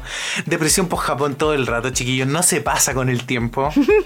Eh, Menos con el encierro. Menos con el encierro, yo siento que cada día tengo más ganas de volver. Eh, pero eso, siento como que nunca volví. Pero yo ni entre querer y poder hay un paso muy largo. No, y, y- y otro, y otro asunto que también. Bueno, esta es nuestra primera pandemia, siempre es la primera Sí, vez para sí. todos, chiquillos. Nuestra primera cuarentena. Y nosotros volvíamos para estar con nuestros amigos, para estar con nuestra familia y gracias a la cuarentena también no se ha podido. Alcanzamos a tenerlo como en, en cierta Tres forma. semanas, como- Sí, porque al principio tuvimos el matrimonio de Denise con Germán, que son los chicos de Beta y Polímera. Eh, y alcanzamos a ver un par de amigos, pero a- a- así como retomar nuestra vida de la manera en que nosotros queríamos, de ir al cine, de ver a nuestra familia, de ir a la playa, de pasear, De viajar. de viajar, exactamente. Eso nunca pasó y estamos aquí encerrados. Y y eso. Pero no quiero que el podcast termine triste, chicos. Así que vamos con la conclusión de Sí. esta serie de capítulos. ¿Qué dirías tú, Fran, de las primeras veces? Hay primeras veces buenas, hay primeras veces malas, hay primeras veces que uno quisiera volver a como a vivir y otras que, bueno, en lo posible no se repitieran nunca. Mm. Pero mm, siempre va a haber una primera vez para todo. Y siempre que haya más primeras veces, la vida va a ser mucho mejor, chiquillos, porque el espíritu se nutre de las nuevas experiencias. Exactamente. Es De aprender cosas nuevas, de vivir cosas nuevas, de conocer gente nueva, lugares nuevos, Mm. por primera vez. Así como dicen, como uno siempre aprende algo nuevo. De hecho, lo, lo hemos hablado, así como que mucha gente lo ocupa como excusa cuando no saben algo. Y la frase debería ocuparse para chicos. Uno siempre tiene que aprender algo nuevo, ojalá. Y no se trata de aprendan algo que les sirva para el trabajo, sino que aprendan algo que les sirva para ustedes. Claro, que Lean nutre a ustedes mismos. Exactamente. Si quieren ir a un lugar, investiguen sobre ese lugar. Muchos chicos nos han preguntado si sobre nuestras carreras, sobre Japón. Hay niños que nos han dicho así como sueño es ir a Japón, chiquillos, investiguen. Antes de preparar siquiera un viaje a Japón, investiguen sobre el idioma, busquen lugares, tal vez. Nosotros teníamos muy claro los lugares que queríamos conocer a Japón. Sí, Tuvimos que investigar. hicimos un antes. itinerario, todo, Exacto. hicimos cálculo, empezamos a ahorrar, empezamos a ponernos como se dice en buen chileno, las pilas para llegar Mm. como a, a ese sueño, a esa meta. Exacto. Entonces eso es- eso, aprendan cosas Mm. nuevas, chiquillos, motívense. Pasémosla bien dentro de lo que se puede en esta cuarentena y tengamos nuevas experiencias dentro de esta cuarentena.